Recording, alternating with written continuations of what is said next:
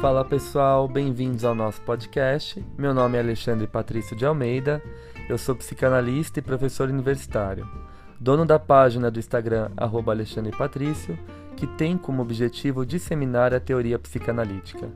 Nesse podcast, eu irei articular a psicanálise com temas cotidianos de forma leve e descontraída. Para isso, receberei convidados das mais diversas formações a fim de trocarmos experiências e ideias sobre os mais variados assuntos.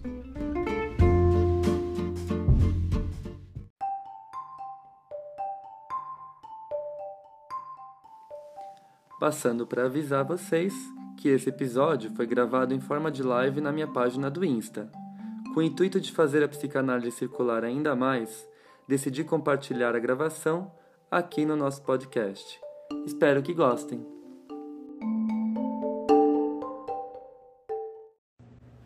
Fala pessoal, tudo bem? Sejam bem-vindos a mais um encontro. E no nosso encontro de hoje eu vou falar de um tema que está bastante em alta e, infelizmente, gerando muitas indagações, comentários, questionamentos, muita gente me pedindo para falar acerca desse tema, que é a questão da guerra para a psicanálise, a questão da guerra para o Freud. Freud vivenciou a Primeira Guerra Mundial na pele, ele passou por esse período tenebroso. Uh, inclusive, ele tinha muito medo né, de que alguns de seus filhos fossem alistados, chamados para a guerra, seus genros também, enfim. Ele acabou perdendo um sobrinho na guerra.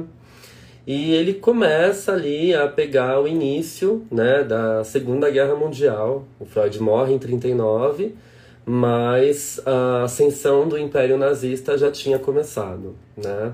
Quando está começando ali a estourar a Segunda Guerra Mundial. Então Freud meio que presencia aí parte, pelo menos uma pequena parte da Segunda Guerra.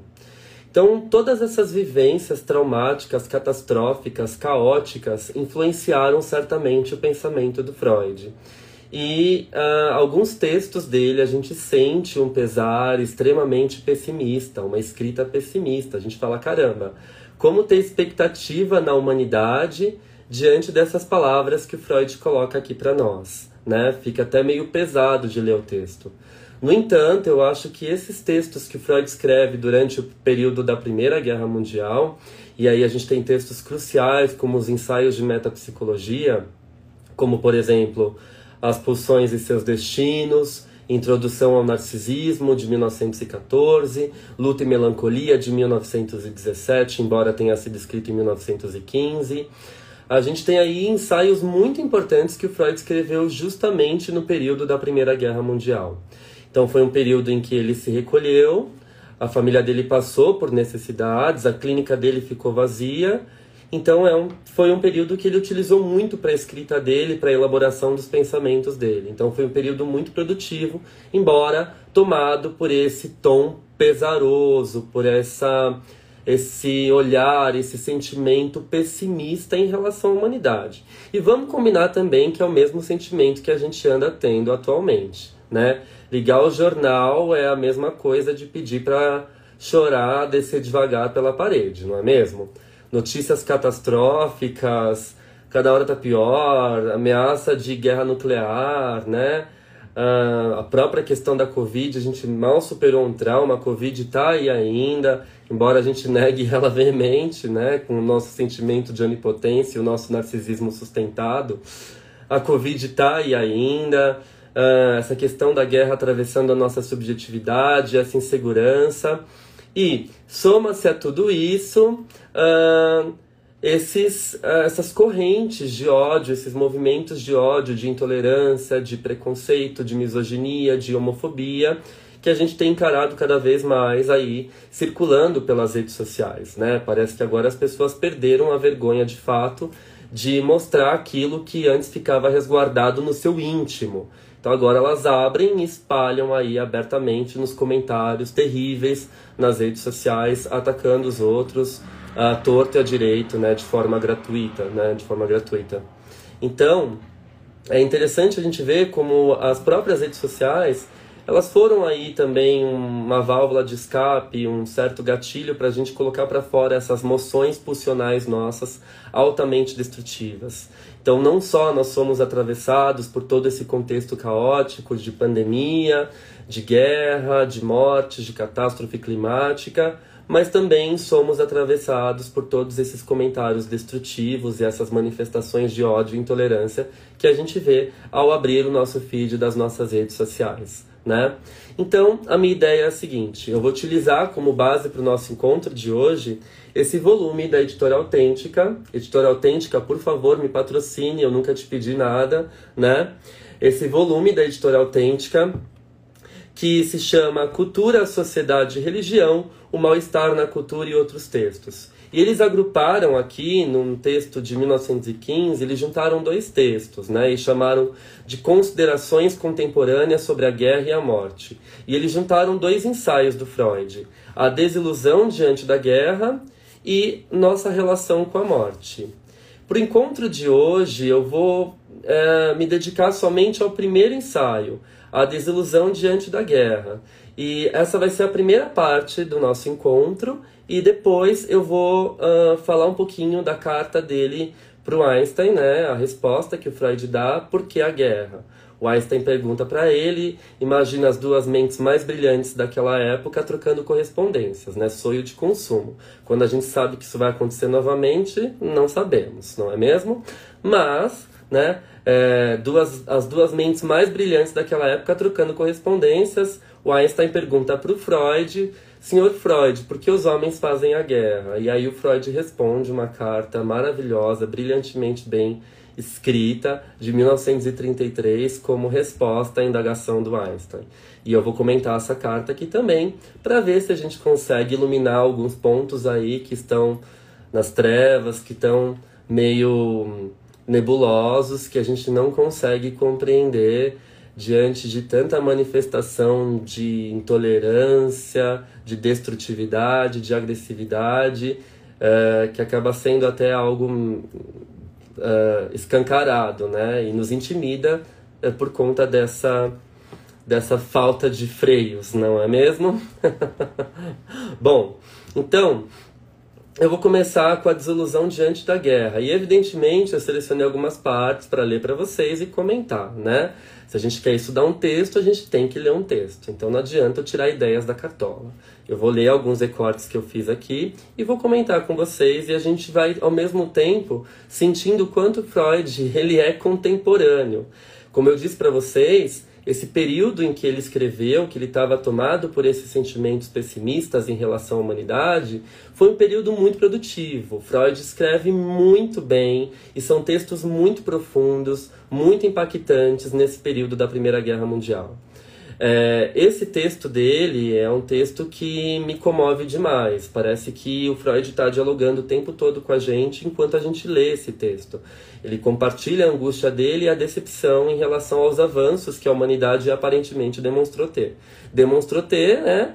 E logo em seguida faz ali uma guerra das mais sangrentas da, da história, que foi a Primeira Guerra Mundial, conhecida como a Guerra das Trincheiras, uma carnificina doidada, né? E por aí vai. Eu recomendo que vocês assistam filmes sobre isso, em especial uh, 1917, que foi aquele filme maravilhoso que ganhou o Oscar, enfim.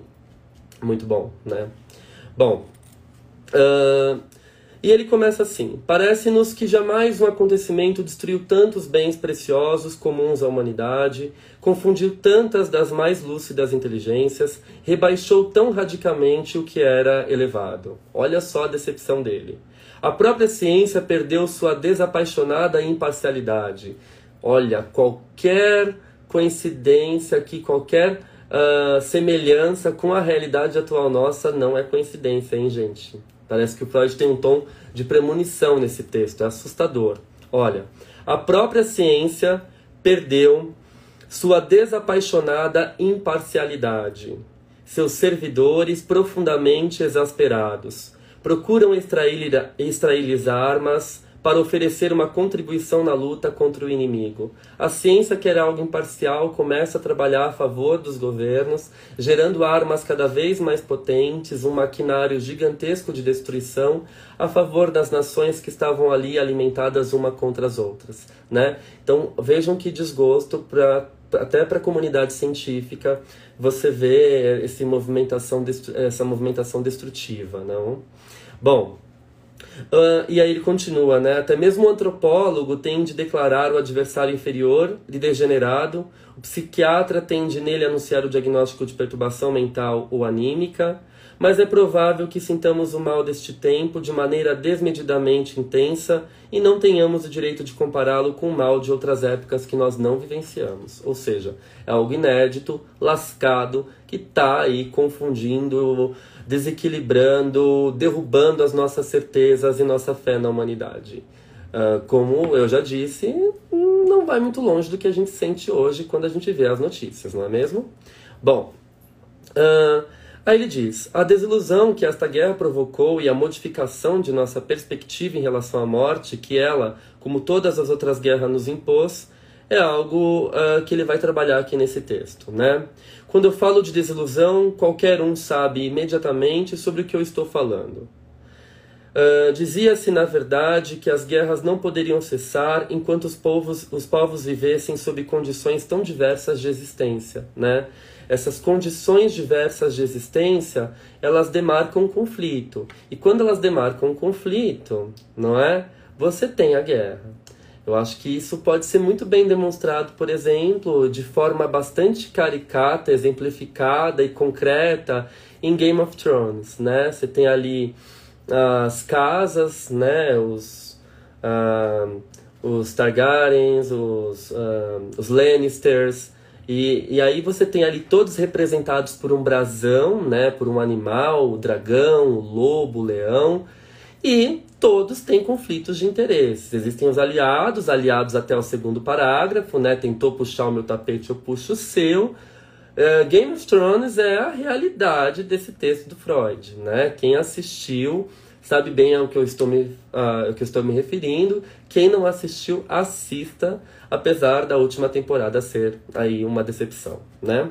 Bom, mas exemplifica bem, né, o quanto é, existe esses povos diferentes, com diferentes pensamentos, enquanto existirem as pessoas, povos, núcleos com diferentes pensamentos, nós vamos ter divergências de ideais e essas divergências de ideais vão resultar em conflitos, inevitavelmente. Né? A gente vai guerrear um com o outro até eu decidir qual vai ser a palavra certa, qual a opinião certa, qual o valor certo que deve imperar naquele momento não é? Bom, uh, e ele coloca assim: enquanto neles os valores do indivíduo diferissem de forma tão extensa, e enquanto os ódios que os dividem representassem forças pulsionais anímicas tão intensas. Ou seja, somos movimentados por esse ódio, né? Por esse ódio em relação à diferença, ao que assinala a diferença. E por conseguinte, a nossa diferença. O que o outro me revela de diferente. É isso que eu quero aniquilar. É isso que eu não tolero, né? O sonho de um ditador qual é? Deixar todo mundo igual, nivelado. Não pode ter diferença. Vamos todo mundo pensar igual, vamos todo mundo, né? É, acreditar em tal coisa, vamos todo mundo ter a mesma fé, vamos todo mundo gostar da mesma cor. Se um ali não concorda, esse é o pesadelo para o ditador. Então ele tem que ser exterminado, não é? Bom, Uh, mas mesmo assim, usava-se ter esperança em outra coisa, né? A gente achava que o homem era bom até a guerra estourar, né? E aí o Freud vai dizer... Essas prescrições de um rigor frequentemente excessivo exigiam muito do homem uma grande autorrestrição e uma ampla renúncia à sua satisfação pulsional. Ou seja, para viver em sociedade, não vai colocar suas garrinhas de fora e mostrar suas pulsões livremente, senão você vai pagar o preço. Apesar que em alguns lugares, né, como por exemplo no nosso país, você pinta e borda com a lei e a impunidade é muito grande. Né? A gente vê aí questões de assédio, questões de violência infantil, questões de violência domiciliar, violência em relação à mulher, e as pessoas continuam impunes, não é? Então, Hum, Não sei até que ponto a gente também paga o preço de fato por revelar as nossas moções pulsionais. É tanta impunidade né, que parece que isso fomenta ainda mais as pessoas a libertarem as suas moções pulsionais destrutivas. Hum. Bom, Devia-se então supor que ele próprio, né, o homem próprio, quisesse respeitá-las e que não teria a intenção de empreender nada contra elas, que viesse a contradizer o fundamento de sua própria existência. Finalmente, foi possível perceber, precisamente, que no interior dessas nações civilizadas estariam espalhados determinados resíduos de povos tidos de maneira bem geral como indesejáveis e que por isso, somente a contragosto e mesmo assim, não em todos os âmbitos, eram aceitos para participar do trabalho cultural comum para o qual haviam se mostrado suficientemente aptos, né? Mas podia-se pensar que mesmo os grandes povos teriam adquirido tanta compreensão em relação aos seus pontos em comum e tanta tolerância em relação às suas diferenças, que para eles o estrangeiro e hostil não podiam mais fundir-se em um conceito, tal como ainda na antiguidade clássica, né? Então, uh, vamos aí uh, engolir as nossas moções pulsionais, vamos aceitar esses estrangeiros, vamos viver em paz hum, até onde isso for tolerável, né? A partir do momento que esse estrangeiro começa a revelar uma opinião própria, ter uma cultura própria, uma crença própria diferenciada da minha, a gente tenta então uh, promover a extinção daquilo que assinala uma diferença do que é meu, né? Do que do que não gira em torno do meu próprio ego, da minha verdade egocêntrica, do meu próprio narcisismo, né? E aí depois a gente pode dar um salto para para psicologia das massas e análise do eu, que ele vai falar do narcisismo das pequenas diferenças. As pessoas se unem justamente por conta das suas pequenas diferenças em relação aos outros. Então nós temos pequenos grupos. O que é um grande risco também, gente, porque ao mesmo tempo que você tem pequenos grupos, você acaba promovendo muito mais fragmentações sociais do que uma união social, né? É... São pessoas, cada um ali no seu próprio núcleo, cada uma ali no seu próprio núcleo, separadas, pensando nos seus próprios direitos individuais, sem considerar a base coletiva. Então, a base egocêntrica, narcísica, ela continua sendo sustentada. Então, a lógica também não é muito vantajosa, entendem? Um, é muito comum nesse sentido um, você ver grupos né, que são que sofrem uh, preconceito, que sofrem uh, alvos de preconceito, alvos de ódio, uh, esses grupos mesmo se fragmentarem. Em vez deles se unirem, lutarem pela própria causa, acaba tendo fragmentações dentro de um, uma microesfera, né? Então é difícil chegar num acordo, é difícil você chegar num interesse, lutar pelo interesse de forma conjunta e democrática, se dentro dessa microesfera tem pessoas ali que não toleram as diferenças entre as outras, né? Bom, são coisas para a gente pensar. Uh, e aí ele continua, né, escrevendo coisas muito interessantes nesse texto, e ele diz assim. Uh, tem uma parte que ele vai dizer exatamente assim, isso eu queria compartilhar com vocês. Mas é pelo menos tão cruel, amarga e impiedosa quanto qualquer outra que tenha precedido nessa guerra. Ela se coloca para além de todas as restrições a que nos obrigamos em tempos de paz as quais chamamos de direitos dos povos. Não reconhece as prerrogativas do ferido e do médico, a distinção entre a parte pacífica e a parte combatente da população, nem as reivindicações da propriedade privada. Essa guerra derruba o que estiver no seu caminho com fúria cega, como se depois dela não pudesse haver nenhum futuro e nenhuma paz entre os seres humanos. Ela rompe todos os laços da comunidade entre os povos combatentes e ameaça alegar um rancor que durante muito tempo tornará impossível uma reconciliação. De novo, eu falo para vocês, parece que Freud está tendo aqui uma, né, fazendo uma previsão do que vai acontecer no futuro, né? Então, ela rompe todos os laços da comunidade, criando ainda mais divisões entre os povos, né? Gerando um rancor, um ressentimento durante muito tempo em que vai ser impossível a reconciliação.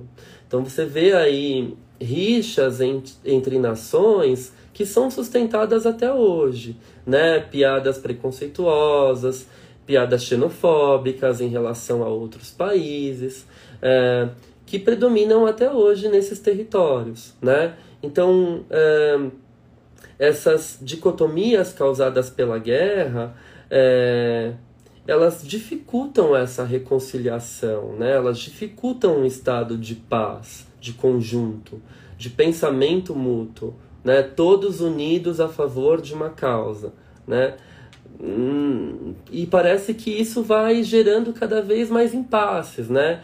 Porque quando as pessoas se unem de fato a favor de uma causa, sempre vai ter aquele sujeito ali querendo promover, incitar o ódio, incitar ah, o desentendimento, a discussão e uma discussão nada produtiva, somente destrutiva, né? Bom, eu vou falar um pouquinho mais sobre isso, né? Uh, a guerra também trouxe à luz o fenômeno quase inconcebível de que os povos civilizados se conhecem e se compreendem tão pouco que um pode se voltar contra o outro com ódio e repulsa. E que, mesmo uma das maiores nações civilizadas, torna-se tão amplamente depreciada que pode ser feita a tentativa de excluí-la da comunidade civilizada como bárbara. Olha que, olha que louco isso, não é? Uh, exatamente o que a gente está vivendo. Uh, vamos acabar com esse país, com essas pessoas, com essas famílias, porque elas são bárbaras, elas vão contra os nossos valores, elas defendem tal, tal valor, elas defendem tal premissa. Então isso tem que ser uh, extinto, né? Uh, e ele coloca assim, embora ela, ela tenha há muito tempo comprovado a sua competência através das mais grandiosas contribuições então, o que nós fazemos, por exemplo, né, com países que estão em guerra, por exemplo, toda a cultura, ali as contribuições culturais, históricas da Síria, né, que está despedaçada e quase ninguém fala. E por que, que a gente tem também essa hum, concepção extremamente hum, hum, segmentada preconceituosa de que algumas vidas valem mais do que outras, né? A gente viu uma série de depoimentos extremamente xenofóbicos, uh, de intolerância mesmo, em relação à guerra da Ucrânia, as pessoas falando, não, o que está acontecendo na Ucrânia é diferente, a Ucrânia é um país da Europa, as pessoas ali são civilizadas, não são bárbaros como na Síria, né? Então você começa a ter aquela percepção, aquele incômodo de que certamente algumas vidas valem mais do que outras e valem, né? Alguns povos têm mais valor do que outros. Algumas guerras são mais glamorizadas e mais hum, cobertas pela imprensa, né, noticiadas do que outras. Outros povos morrem à míngua tentando atravessar fronteiras, como a gente vê por aí constantemente uma quantidade gigantesca de pessoas refugiadas que morrem na praia, que morrem à deriva e que sequer são noticiadas, né? Então, por que que algumas vidas valem mais do que outras? O que que faz a gente pensar que certa sociedade ou certo núcleo é um núcleo bárbaro, violento, que merece o nosso desprezo? Quais foram as colaborações históricas e culturais que essa sociedade trouxe para a civilização? E por que que a gente se une no ódio de achar que essas vidas valem menos? Não? O Freud já promove esse questionamento num texto de 1915. Por isso que eu falei para vocês que o texto é extremamente profundo e tocante. Bom, uh, vivemos na esperança de que uma história escrita de maneira imparcial venha trazer a prova de que justamente essa nação, em cuja língua escrevemos, para cuja vitória lutam nossos entes queridos, tenha sido a que menos violou as leis da moralidade humana. Mas quem é que, em tempos como estes, tem o direito de, como juiz, advogar em causa própria? Freud está colocando aqui em, em, em xeque, em, questão, em questões, eh, em questionamento, a própria. Uh, a própria vitória da sua nação, né? Quem diz que nós somos certos? Quem diz que nós somos os defensores da causa verdadeira, que nós merecemos ganhar essa guerra, né? E por que o nosso valor é certo e dos nossos adversários é errado? Quem prega isso? O Estado, E por que, que a gente tem tanta aderência, uma aderência massiva e muitas vezes alienada em relação ao discurso do Estado, né? Justamente por conta da ausência cultural de informação, da ausência educacional, né? E aí ele vai dar corpo a essa discussão e ele diz assim: cada membro individual de um povo pode, nesta guerra, constatar com horror algo que, ocasionalmente, já tendia a lhe ser imposto em tempos de paz. Uh, que o Estado impediu ao indivíduo o uso da injustiça, não porque quer aboli-la, mas porque quer monopolizá-la, como fez com o sal e o tabaco. O Estado em guerra permite-se qualquer injustiça, qualquer ato de violência que desonraria o indivíduo. Ele se serve não apenas da artimanha permitida, mas também da mentira consciente e da fraude deliberada contra o inimigo e o faz precisamente em uma medida que parece exceder a utilizada em guerras anteriores. Gente, o que está acontecendo na Rússia, não é mesmo? O que, que o ditador está dizendo lá para as pessoas? Não podemos chamar esse conflito com a Ucrânia de guerra. E se a imprensa fizer isso, se alguém se manifestar contra, vai para cadeia, né? Olha a manipulação que o Estado faz para a própria população acreditar que eles estão do lado certo e comprar essa briga e defender a nação, mesmo que de forma alienada. O que são as fake news tão espalhadas em época de eleição? Né? O que elas promovem? Qual verdade que elas procuram defender? Quais interesses elas atendem? E por que as pessoas têm uma aderência tão fácil, tão instantânea a essas inverdades que são compartilhadas no WhatsApp, né? Uh, por que, que nós temos preguiça de investigar a raiz dos fatos e preferimos partir para a afirmação de opiniões levianas? Porque para nós é muito mais confortável se sustentar numa verdade, nem que essa verdade seja uma grande mentira. Uma mentira que faz a gente acreditar num propósito. Se a gente é tirado dessa posição de conforto, isso gera mal-estar. Então, por que, que as pessoas aderem com tanta força a uma a uma fake news, né? E começam a compartilhar isso à torta e à direito, né? Porque é mais fácil eu grudar nessa verdade, por mais que seja uma grande mentira, e lá no fundo eu sei que é uma mentira, do que me questionar, do que me movimentar, do que me inquietar. A inquietação traz o incômodo. E aqui a gente pode, inclusive, fazer um paralelo com a própria pulsão de morte, né? com além do princípio do prazer. A gente busca esse estado zero de tensão. Eu não quero me tensionar, eu não quero me preocupar. Então eu fico na repetição. Na repetição, inclusive, de fake news. Não é? Compartilhando aí com pessoas, divulgando, defendendo e apoiando uma causa que lá no fundo eu sei que não é verdade. Mas para mim é mais fácil me sustentar nessa mentira do que investigar algo que vai me incomodar. Bom, uh, e aqui o Freud denuncia o Estado, né, escancaradamente. O Estado exige de seus cidadãos o máximo de obediência e de sacrifício, mas com isso os incapacita por um excesso de sigilo e uma censura da comunicação e da expressão de opinião. Gente, exatamente o que acontece em nações onde a gente tem uma ditadura, né? Onde a gente tem aí um fascismo, né? Então, não temos opinião, não obediência servil, censura a comunicação, censura a imprensa. Quantos mortos estão morrendo por dia, né? Quantas pessoas morrem por dia? Qual o número de mortos? Na pandemia, hum, hum, censura, o governo não vai oficializar isso.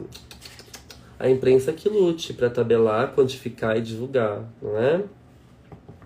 Vamos censurar os números ao máximo. Tudo que a gente pode censurar, cortar, privar, a gente faz, né? Uh, é quase aquela coisa, né? Da, da monarquia francesa, né? o rei é o representante de Deus na terra. Aqui no caso a gente tem um, os tiranos, né? Não só no nosso país, mas em vários outros, né? Que são representantes, sei lá, de um mito. Se você quiser defender esse mito, né? Se você quiser aderir a essa verdade, enfim, coisas para a gente pensar, né? Uma psicanálise que não se costura com a atualidade, com a contemporaneidade, com as questões políticas, econômicas, hum, culturais, né? É uma psicanálise que morre. O Freud está o tempo todo interrogando a cultura, a política, a sociedade, o Estado. Por isso que é importante a gente fazer esse jogo de ligar os pontos, entendem? Senão a gente fica aqui no nosso reduto de vidro, cercados de certezas, sem se comunicar com o mundo externo. E uma psicanálise que não se comunica com o mundo externo e não se atualiza é uma psicanálise morta. Isso é importante a gente deixar em evidência, né? Bom, e aí o Freud coloca assim um outro tiro de verdade para nós. Quando a comunidade suprime a recriminação, também cessa a repressão dos maus apetites e os seres humanos cometem atos de crueldade, de malícia, de traição e de brutalidade, que só poderiam ter sido considerados incompatíveis com seu nível cultural, né? Então, quando a sociedade ela suprime as recriminações, o Estado fala, ah, pode tudo contra o inimigo, vamos atacar. Nosso lado mais violento está em, em forma, né? Faz a roda girar. Vamos destruir. Vamos tacar fogo. Vamos, vamos quebrar tudo. E vai todo mundo ali, né? Aquele bolo de gente, todo mundo. Vamos queimar as bruxas. Vamos quebrar o estádio que meu time perdeu. Vamos apedrejar o ônibus. Taca fogo. Vamos embora. Bora, né? E vai embora. Bom, é assim que o cidadão do mundo civilizado, que mencionei anteriormente, pode ficar desamparado no mundo que para ele se tornou estrangeiro, né?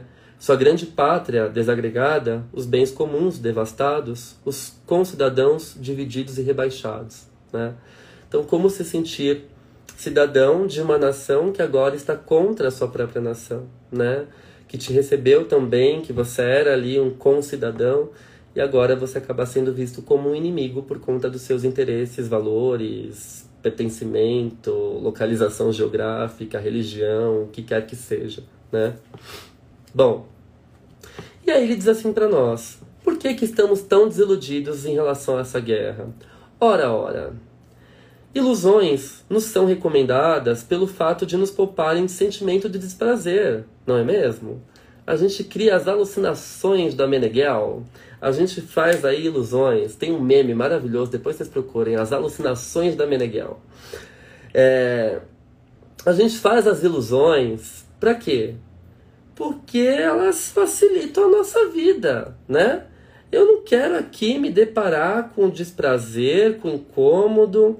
Então cria ilusão que tá tudo bem, tá tudo certo, me fecho aqui na minha mansão, dou uma festa gasto um milhão de dólares com o melhor espumante, vamos tocar a vida, curtir a vida doidado e, né, lasca-se aí quem tá em guerra, lasca-se quem tá morrendo de fome, os desempregados da pandemia, né, pra que eu vou me preocupar com isso, né? Temos então de aceitar sem reclamação que em algum momento as ilusões se chocam com uma parte da realidade, na qual se despedaçam. Quando a gente sai desse sentimento de ilusão, aí fica difícil. Por que, que é tão difícil você largar aquela, aquele embuste, não é? Que te faz mal?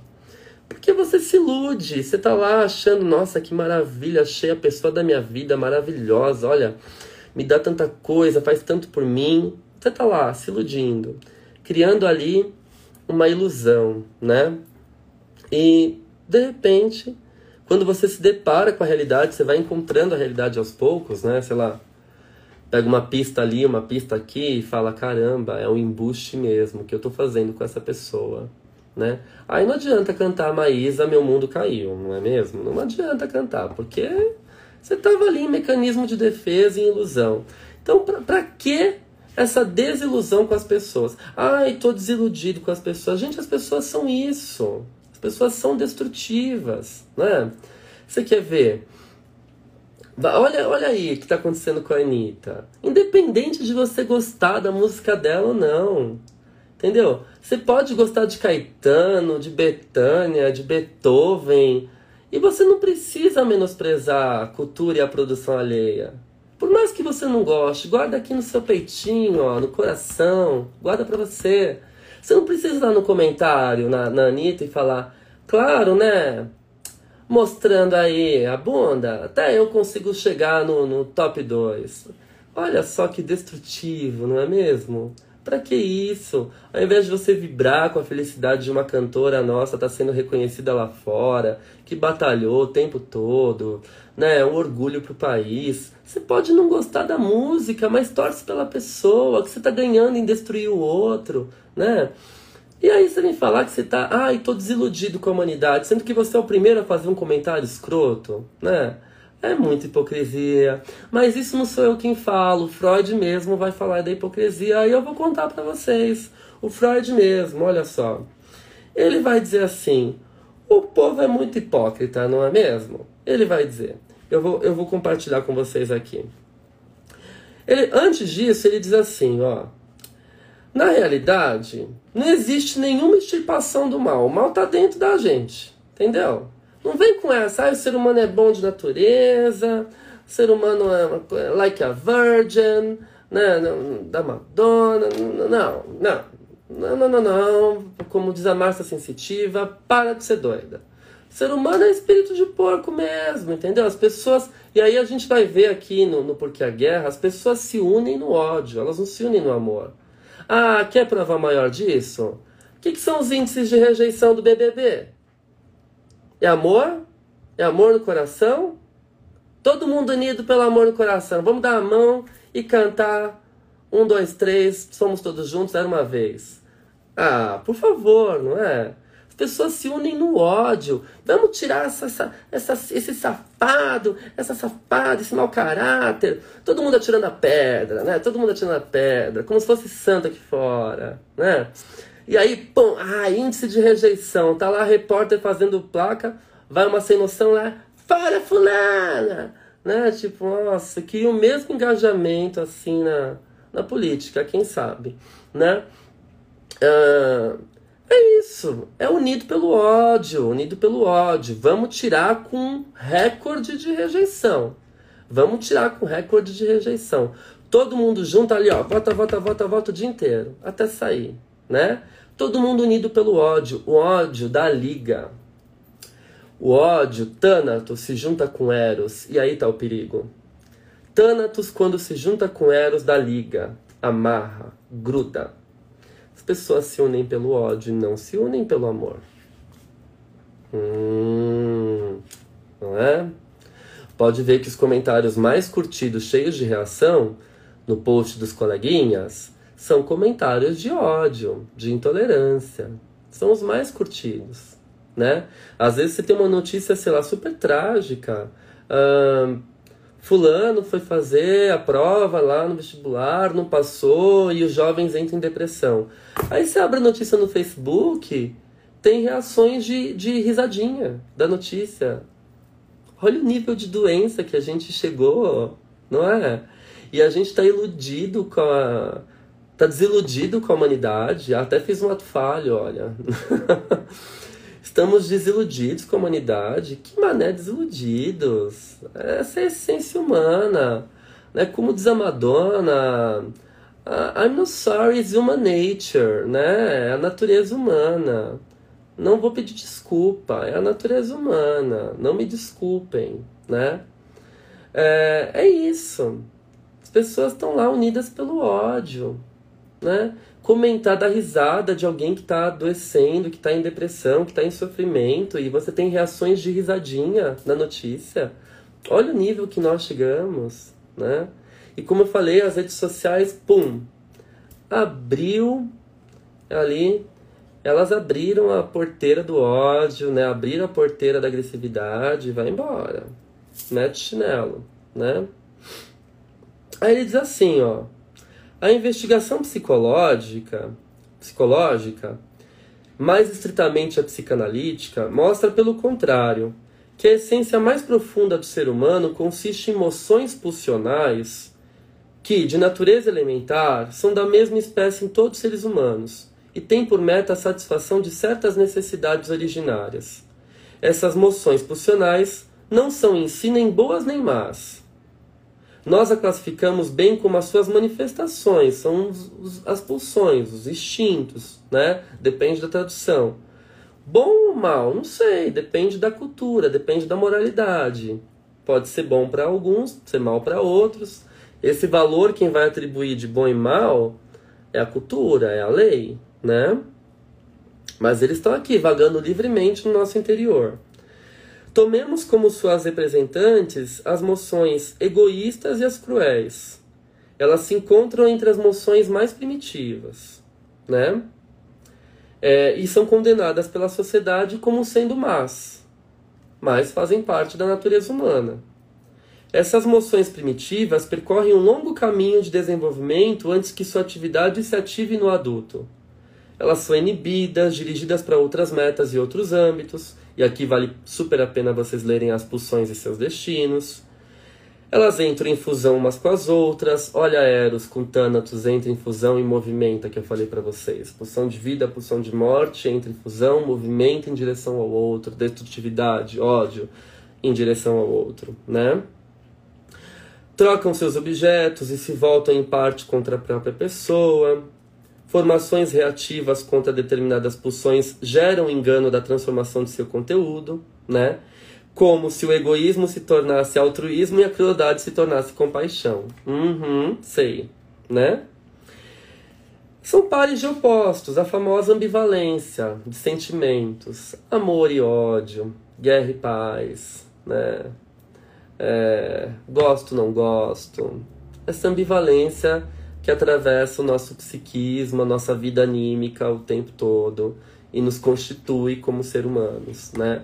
Onde nós vamos viver todos os conflitos ambivalentes possíveis e imagináveis no Édipo, né? Que a gente vai ter que descobrir que a gente ama e odeia a nossa mãe do mesmo jeito que a gente ama e odeia nosso pai e a criança que lute, né? Por aí vai. Bom, o que é mais fácil de observar e de aprender pelo entendimento é o fato de que o amor intenso e o ódio intenso encontram-se reunidos com muita frequência na mesma pessoa. Olha só! O amor intenso e o ódio intenso encontram-se reunidos na gente. Que loucura, né? Então, ao invés da gente usar essas nossas emoções para amar, a gente usa para odiar, para destruir, para aniquilar, né? A isso a psicanálise acrescenta que também não é raro que ambas as moções de sentimentos opostos tomem a mesma pessoa como objeto, ou seja, uma relação ambivalente com um outro, né? Hum, eu acho linda aquela frase do Senhor dos Anéis em relação ao Smeagol, né, o Gollum. Ele ama e odeia o anel, assim como ele ama e odeia a si mesmo. É a nossa vida. A vida do neurótico é assim, né? A gente ama e odeia o outro, assim como a gente ama e odeia nós mesmos. Bem-vindos à neurose. É bem isso. Raramente o ser humano é bom ou mal por inteiro. Na maioria das vezes é bom. Em determinada relação, é, é bom em determinada relação e mal em outra. Ou bom sob certas condições externas e sob outras ele é decididamente mal, né? E a reconfiguração das pulsões más, ela se dá por dois fatores. Um fator interno e externo, Freud vai dizer. O fator interno consiste na influência exercida sobre as pulsões más, digamos as egoístas, pelo erotismo e pela necessidade de amor do ser humano, tomada em seu sentido mais amplo. Então a gente vai abrindo mão dessas pulsões egoístas, más, destrutivas, porque a gente tem a necessidade de ser amado, de se relacionar, né? Já dizia o Freud, é preciso amar para não adoecer. No entanto, adoecemos quando amamos. Lascou-se tudo, né? Tem saída? Não tem a gente que lute na nossa análise também. É... E aí o que acontece? Um dos fatores é esse. A gente faz aí uma repressão interna dessas pulsões más, porque a gente quer ser amado, quer ser olhado, quer receber esse aconchego, esse acalento, né, do outro. Então a gente dá uma segurada no nosso egoísmo, ou pelo menos deveria, né? E a outra é o fator externo, né? A pressão da educação, que representa as exigências do ambiente cultural, que depois seguirá pelos efeitos é, diretos do meio cultural. A gente aprende com a cultura, com a educação, a dar uma segurada, né? Dá uma segurada nisso aí, esse, esse egocentrismo, essa destrutividade, não pode socar a cara do amigo, não pode sair quebrando a escola, né? A cultura foi adquirida através da renúncia à satisfação pulsional e exige de cada recém-chegado que realize essa mesma renúncia pulsional. Senão a gente não vive em sociedade. Se todo mundo quiser viver as suas pulsões livremente, uhul, a vida é uma festa, né? A gente não vive. Porque eu tenho que ter consciência também que o meu espaço vai até onde começa o espaço do outro. E aí que tá. A gente hoje não está muito preocupado com isso, não. A gente está preocupado em viver o nosso espaço, aproveitar, usufruir de todos os lados do nosso espaço, deixar o outro ali no cantinho apertado, né? Hum, isso é muito ruim, isso é muito difícil. Das influências da cultura resulta que cada vez mais as tendências egoístas sejam transformadas em tendências altruístas e sociais pela adição de elementos eróticos, né? ou seja, de elementos de eros, de bondade, de amor. Você vai tampando aí esse egoísmo, essa maldade, esse tânatos, essa destrutividade, por conta desses sentimentos altruístas e sociais que a cultura, a educação, a moralidade, a religião nos ensinam, né? A gente chama isso de aptidão para a cultura, a capacidade inerente a um ser humano de reconfigurar suas pulsões egoístas. Mas será que todo mundo tem essa aptidão? Não sei, tenho minhas dúvidas. Freud também, né? Uh, as moções pulsionais de outro ser humano escapam naturalmente à nossa percepção. Nós a deduzimos a partir de suas ações e de sua conduta, as quais remetemos a motivos procedentes de sua vida pulsional, né? Bom, e ele diz assim: a educação e o meio não apenas oferecem prêmios de amor, mas também trabalham com prêmios de conveniência de outra espécie, a saber, com recompensas e castigos. Olha o Freud aqui sendo meio comportamental, né? Recompensa e castigo. Mas é verdade, né? O sujeito ele vai reprimindo as suas pulsões ali egocêntricas, egoístas, para poder conviver em sociedade, amar o coleguinha, ser amado saber se colocar no lugar do outro, né? E a educação ela vai introjetando essa verdade por meio de recompensas e castigos, sobretudo, né? Então é uma moral inculcada, né? Que vem, ela vai sendo colocada de fora para dentro, para o sujeito poder se tornar minimamente civilizado, né? Mas nem sempre dá certo. A gente está vendo que não está dando muito não. É... E aí ele vai dizer assim, né? É... Então o sujeito se vê obrigado a, a abrir mão das suas pulsões, né? De quem ele é de verdade, para poder viver socialmente. Ele diz assim: aquele que se vê obrigado a reagir continuamente seguindo preceitos que não são a expressão de suas tendências pulsionais, vive, psicologicamente falando, acima dos seus meios e pode, objetivamente, ser qualificado de hipócrita não importando se para ele essa diferença tenha se tornado claramente consciente ou não. É inegável que nossa cultura contemporânea favorece em proporções extraordinárias a formação dessa espécie de hipocrisia. Acho que eu não preciso falar mais nada, né? Pelo menos nesse parágrafo não. A nossa cultura favorece a formação de hipocrisia, não é? Vamos defender a família tradicional, não sei o que lá, mas hum, nos bastidores eu, né? tenho casa aqui com fulana, com fulano, com ciclano, por aí vai, né? Vamos defender a moral e os bons costumes, mas eu estou no aplicativo aqui da pegação, né? Vamos defender os princípios da educação religiosa, mas eu estou aqui pedindo uma quantidade em barra de ouro para poder manter o Ministério da Educação, né? Em barra de ouro, gosto do Santos. Estou pedindo uma quantia aqui em barras de ouro, né? Vale mais do que dinheiro, hein? Olha lá, barras de ouro. Lembra do show do milhão? Quem é dessa época? Enfim. Existem, portanto, desproporcionalmente mais hipócritas culturais do que seres humanos realmente civilizados. Ora, ora, parece que temos o Sherlock Holmes aqui. Não é novidade, não é, pessoal? Existem, portanto, mais hipócritas culturais do que seres humanos realmente civilizados. Olha lá. Olha lá, tá todo mundo lascado, né? É aquela coisa assim, falar bom dia pro amiguinho no elevador, deu as costas, já tá falando mal. Ai, sabia que a esposa dele, não sei o que lá, né, né? É um amor assim conjunto, a coisa gostosa da gente sentir, né? Assim. é, não tem um amor legítimo assim. Quanto mais camufla, quanto mais quer ser o que não é, pior, pior, pior tem aí, né? Pior tem coisa guardada. Né? Então, por isso que eu prefiro as pessoas espontâneas, sinceras, até que elas sejam um pouco grosseiras, porque a gente sabe quem elas são de verdade. Agora, aquelas pessoas que ficam meio assim, comendo pelas beiradas, né?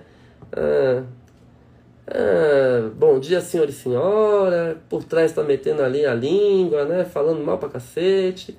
Enfim, né? Acho que vale a pena a gente pensar nisso. Essa frase do Freud é um imã de geladeira. Existem, portanto, desproporcionalmente mais hipócritas culturais do que seres humanos realmente civilizados. Imprime isso aí, ó, faz um imã de geladeira, bota na geladeira, isso é bonito demais. E ele diz assim, ó, e podemos até mesmo discutir o ponto de vista de saber se uma certa medida de hipocrisia cultural não seria indispensável para a manutenção da cultura, né? Porque talvez a já organizada aptidão para a cultura dos seres humanos de hoje não bastasse para essa realização. Então a gente tem que ser hipócrita para conviver um pouquinho em sociedade. Engolir sapo, fazer de conta que você está vendo coisa ali que você sabe que fala, hum, hum, isso aí tá suspeito, né? Mas vou ficar quieto aqui. Enfim. Uh, elas baseiam-se em uma ilusão a qual nós havíamos entregado. Né? Na verdade, eles não caíram tão fundo quanto temíamos. O ser humano não caiu tão fundo quanto a gente temia. Porque não haviam subido tão alto quanto acreditávamos. Outro imã de geladeira. Ele fala aqui, ó. Por que vocês estão preocupados com uma dolorosa desilusão? Na verdade, essa ilusão baseava-se é, é, ele, numa premissa de que os seres humanos eles não caíram tão fundo quanto a gente temia. Porque eles também não haviam subido tão alto quanto a gente acreditava. Ou seja, para com isso. Tá, tá desiludido com o quê? Com a humanidade? Matando todo mundo aqui, fuzilando na guerra das trincheiras, corpos despedaçados, aviões bombardeando escola, hospital, com gente inocente dentro. Você está desiludido com o quê? Né? Será que o ser humano subiu tão alto nível de civilização quanto a gente esperava? Será? Né? Principalmente quando você tem um líder de Estado que incita o ódio, que incita o preconceito, que incita a intolerância. O que, que vem por aí quando é alimentado pelo discurso do líder? Né? O que, que vem? O fato de os grandes indivíduos humanos, os povos e estados terem mutuamente abandonado as limitações morais foi tomado por eles como um estímulo compreensível para se subtraírem por um tempo da coerção existente na cultura e para concederem satisfação temporária às suas pulsões refreadas. É provável que com isso não tenha ocorrido nenhuma ruptura em sua moralidade relativa no interior do seu povo. Né? Uh... Enfim, coisas para a gente pensar. E aí ele diz assim: mas esses estados primitivos, egoístas, egocêntricos, destrutivos, podem ser sempre restabelecidos. O anímico primitivo, em sentido pleno, ele é imperecível. Não se dissolve, não. Você não abre mão daquele egocentrismo para ser amado pelo outro, não. Ele fica ali guardado. Ele fica ali nos bastidores. Freud vai dizer: os estados primitivos podem ser sempre restabelecidos. O anímico primitivo, em sentido pleno, ele é imperecível. Ele não cai jamais. A gente não cede do nosso posto a vossa majestade o bebê. E aí, ele diz assim: estudiosos dos seres humanos e filósofos nos ensinaram há muito tempo que nos equivocamos quando avaliamos a nossa inteligência como uma potência autônoma e negligenciamos a sua dependência da vida afetiva. A inteligência não funciona autônoma, não. Ela está ligada à vida afetiva. Aliás, a gente aprende, investiga, procura aquilo que nos interessa, que a gente conserva algum afeto, né? que a gente nutre um sentimento. Então, se nós somos movidos pelo ódio, pela destruição do próximo, quando esse próximo nos ameaça, ameaça a integridade do nosso terreno, do nosso lar, todo conhecimento, toda pesquisa vai gerar em torno dessa vida afetiva, dessa destrutividade. né? Aí ele vai dizer assim no final: Por que os indivíduos de cada povo se menosprezam mutuamente, odeiam-se, execram-se, na verdade, até em tempos de paz, e cada nação faz o mesmo a outra? Isso é certamente enigmático, nem o Freud explica. Eu não sei dizer, ele é bem sincero. Nesse caso, é justamente como se todas as aquisições morais do indivíduo se evanecessem. Elas se esfumaçam, desaparecem. Toda a nossa conquista moral vai por água abaixo, quando tem um ali, ó, promovendo ódio. Joga a moral para trás. Vamos embora, vamos destruir tudo, quebrar tudo isso aqui, invadir o campo, destruir o cercado, tacar fogo, quebrar a cara de fulano, né? Não sei apertar ali o botãozinho de ódio no comentário, ou meter o pau ali no fulano, que vai ser cancelado da vez, né? Nesse caso, é justamente como se todas as aquisições morais do indivíduo se evanecessem quando se reúnem uma maioria ou até milhões de pessoas e restassem apenas as atitudes mais primitivas, as mais antigas e as mais grosseiras. Talvez apenas desenvolvimentos posteriores possam mudar alguma coisa nessas relações lamentáveis. Eu não acredito, não. No entanto, talvez um pouco mais de veracidade e de sinceridade em todos os lados, nas relações dos seres humanos entre si e entre eles e seus governantes, também pudesse aplanar os caminhos para essa transformação. Essa é a última linha do texto do Freud, chamado. É Considerações contemporâneas sobre a guerra e a morte. Eu trabalhei a parte 1, a desilusão diante da guerra. Então, vou ler de novo essa última parte. Talvez um pouco mais de veracidade e de sinceridade em todos os lados, nas relações dos seres humanos entre si, entre eles e seus governantes, também pudesse aplanar os caminhos para essa transformação. Por isso, a análise dói. Não é para todo mundo ela cutuca, ela vira do avesso, ela bota o sujeito diante daquilo que ele se nega a saber, do indizível, daquilo que ele se nega a dizer, ou daquilo que ele se nega a escutar. E essa escuta, essa fala, ela gera transformações. Às vezes, dolorosas, mas necessárias. E quando acontecem efetivamente, são libertadoras. O recado que Freud está dando é que a gente possa ser menos hipócrita, sobretudo com nós mesmos. Talvez admitir quem somos de verdade, pelo menos para nós, sem sair gritando aí para os quatro ventos. Admitir os nossos desejos quando existem esses desejos, admitir as nossas vontades e desmanchar as nossas hipocrisias, talvez seja a chave aí de uma sociedade mais saudável. Eu ia trabalhar também porque a guerra, mas como esse texto é extenso e exigiu debate, conversa, reflexões, porque a guerra fica para a semana que vem. Encontro vocês lá. Pode ser? Um beijo, bom descanso e até a próxima. Tchau, tchau.